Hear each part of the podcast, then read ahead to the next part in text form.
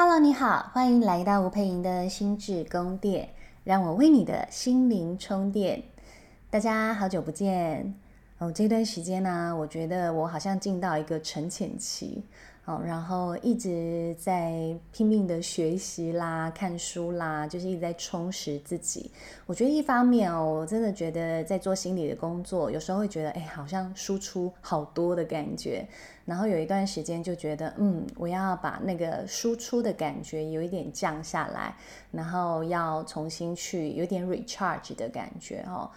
呃，所以我觉得在听我的节目的观众朋友哈，其实你们可能也要有一段时间要提醒自己要做一些自我照顾啦。好，那我自我照顾的方式其实可能就是呃休息哈，放慢脚步，然后或者是不断的让自己可以有多一点的充电哈。因为呃，当我觉得在不停的付出的过程当中哈，就脑袋会有一点点僵僵的感觉。好，那因为。呃，在我的工作里头啊，就是呃用脑的那种呃强度，我自己觉得用脑的强度很高啦。好，那那个僵的感觉，其实就会提醒我，嗯、好像有一点过劳哦，要注意一下哦。好，那这个时候我的产出的那个过程就会相对的减得比较缓。好，那我当然也要重新去调整我自己的生活节奏。那我觉得最近就有一种，哎，好像慢慢的有点满血恢复的感觉哈。好，那就敬请期待，我接下来就会提醒自己，嗯，有一段时间呢，我就要来录录 Podcast，来跟我的这些听众朋友们好好分享一下我们心理学的知识啦，然后分享一些案例故事啦，啊，或者是分享我在生活上更多更多的一个起悟。啊，那我今天呢，想要跟你们分享一个我觉得真的很有趣的一个嗯内容哈。那我想，其实你们如果长期有在收听我的 podcast，一定会。听到我会跟大家分享，诶，什么是内在小孩啦？什么是内在父母啦？哦，然后很多人都会觉得说，诶，其实我真的内在有这么多的东西吗？哦，但我其实想要告诉大家，哈，有时候我们真的会觉得我们自己的内在啊，声音太多，多到有一种很多人都说，这是不是人格分裂啊？简单来说，就像是我们内在好像有天使跟恶魔的声音的这种感觉哦。那在我们的课程里头，呃，我们最近上了一堂安全感的原生家庭疗愈的课程哦。那在这个疗愈课程，我其实就带领大家去好好的看见自己内在的各种声音。其实我们内在很多声音都跟我们过往的创伤哦所带来的影响力是很有关联性的哦。所以像是说，其实如果你小时候啊，可能有一些人际创伤的经验。包含可能很多人围着你笑，就说：“哎呀，你家里太穷啦！哎呀，你太笨啦！”哦，这些这样子的，我们说有一点恶毒的语言霸凌哦，它其实很有可能会创造你的内在有很多的反应。包含你可能就算离开了这个学校的环境，这个语言伤害的环境哦，你到其他地方去，你都会感觉有一种莫名的焦虑感。这种莫名的焦虑感，其实就是你的内在好像吸纳了这一些声音，拿出来持续的警惕你，或者是训斥你。就像是如果你小时候我们说成长至那种比较家道中落也好，或者是呃经济不太宽裕的环境。那如果你曾经被嘲笑过啊，那你就会发现你有一种就是停不下来的工作狂特质哈，包含你会非常容易被金钱追赶着。那种感觉，然后你会一直很劳碌的状态，停下来休息，你就会觉得妈呀，我是不是很废呀？哦妈呀，如果我再不好好赚钱，我错失了赚钱的良机，我是不是又要掉回去那个小时候大家可能很多人嘲笑我的那一种感觉里？那所以在我们的内在里头，你看光是这个事件呢，它就会把你内在逼出很多的东西啊，我就会说。那个创伤的语境，哈，它帮你的内在长出了一个我们所谓的呃管理员或管家。你就会发现，你内在有一个 C C 量哈，有一个不停的督促你说：“你快一点，快一点，赶快去抓紧时机，赶快去赚钱。不行，你不可以松懈。你再这样松懈的话，你可能就会有很可怕的下场哦。所以，你的内在里头这一个很像管家一样，或者甚至它很像是一个父母般的角色。好，在我们的所谓呃。内在家庭系统，哈，那个英文的简写叫做 IFS，哈，它其实就在讲的是，它其实是有一点我们的内在想要保护我们，不要再落入某一种困境或者某一种可怕的状态里头所出现的一种内在人格的状态，他就充满了保护欲。但是你知道，有时候因为他想要保护的东西就是非常的激烈哈，因为他要保护的叫做你在那一刻被推入了非常丢脸、非常困窘、抬不起颜面的一种羞愧小孩的状态，他可能就被你丢到了那个地牢里头，你就再也不想要看到这么丢脸的自己。所以工作狂的你，其实在保护丢脸的那个小孩。再次浮现在到你的意识状态里头，好，它其实是有一点点这样子的概念。好，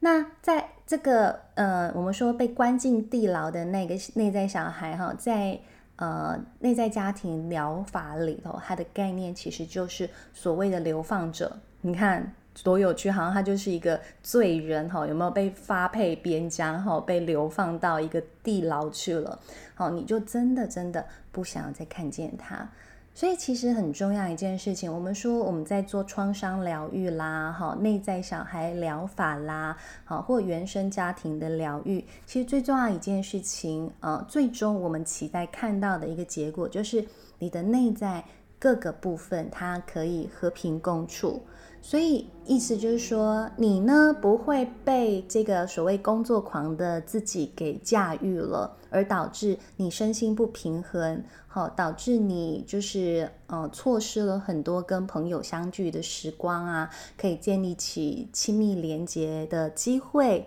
好，然后也不会因为看到别人的一个眼光哈，因为有时候我们是会被激发的哈。例如，你可能打开你的户头，看到啊，怎么办？少于十万块，好，每一个人的基准不一样哈。啊，怎么办？少于一万块啊，怎么办？只剩下一千块，好，这一种感觉都有可能会激发你的内在的那个流放者，同时就是再次激发你的那个创伤反应。哦，那个流放者呢的感觉就是被创被被激发了之后呢，你的。保护者，和，你的管家，哈，我们说那个工作狂就可能会跑出来，然后就会鞭策自己，然后又开始不眠不休，啊，可是你知道，有时候很恐怖一件事情是，当我们已经不眠不休的在工作了，可是却发现，怎么转头一看，我的户头还是只有这些钱的时候，糟糕了，那怎么办？你就发现，哎，这个管家他不管用了，那。这个小孩要冲出来，要冲出来怎么办？那有些人这时候就会在内在里头跑出了救火队，好，我们所谓的消防员就会跑出来。那这个消防员跑出来呢，他可能就会做出非常激烈的行为喽。好，包含他可能就会呃跑去纵欲过度啦。好，因为你意思就是说哈。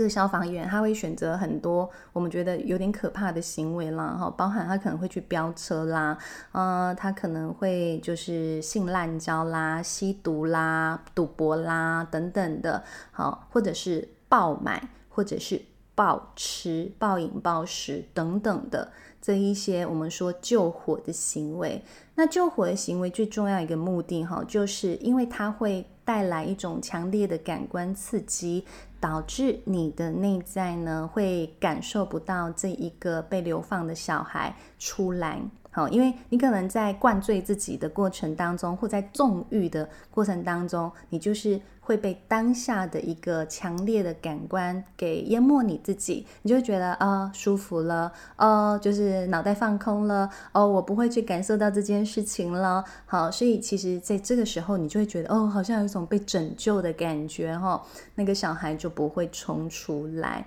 好，那你就会发现，其实你的内在一直都会呈现在有一点混乱，但是又很分裂的这样子的状态里。